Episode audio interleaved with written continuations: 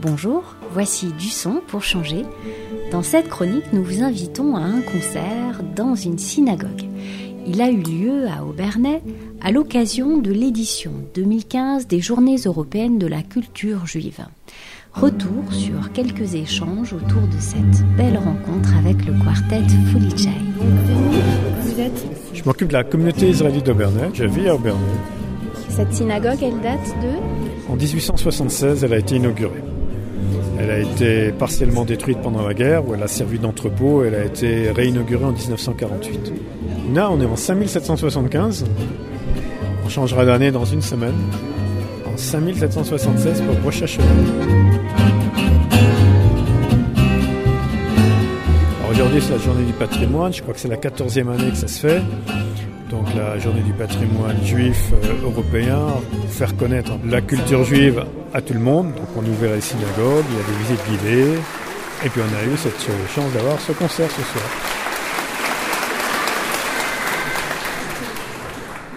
Le thème a été cette année choisi au niveau donc, européen qui était les ponts pour ouvrir encore plus à d'autres cultures. La connaissance entre les personnes est la meilleure façon de respecter le voisin.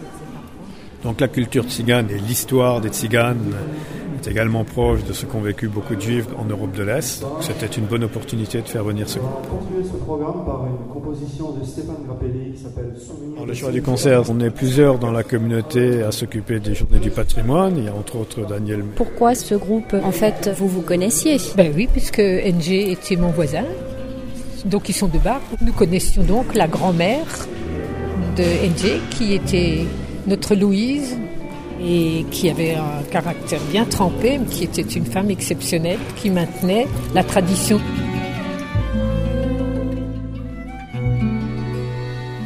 Quand Dany vous a proposé de venir jouer ici Mhm. à l'occasion de cette journée, Ouais. est-ce que c'était une évidence pour répondre à une proposition comme celle-là? Et si oui, pourquoi? Bah oui, c'est tout à fait évident pour moi.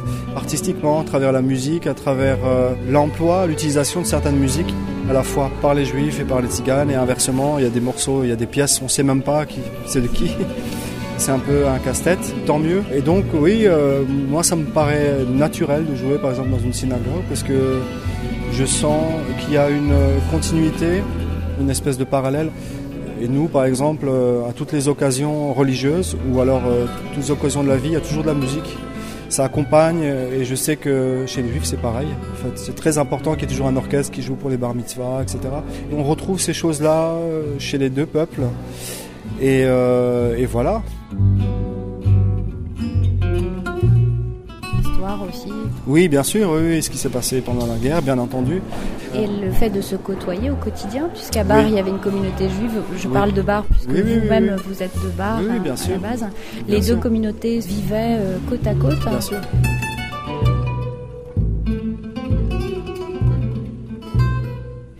Qu'il y avait des rencontres euh, parfois, de ce que vous en savez, sur le plan musical Non, pas sur le plan musical malheureusement. En fait, ce qui s'est passé aussi de notre côté, aussi bien, je crois, que dans la communauté juive que dans la communauté tzigane, il y a eu après la guerre une espèce de rupture parce qu'il y a beaucoup de gens qui étaient dépositaires aussi de, de la culture de la musique, qui ont disparu ou qui qui voulaient plus. euh, et donc, euh, il y a eu tout un travail après-guerre de- d'une nouvelle génération de gens qui sont allés nouveau aux sources pour se réapproprier ces répertoires, pour les réenseigner à des jeunes, etc.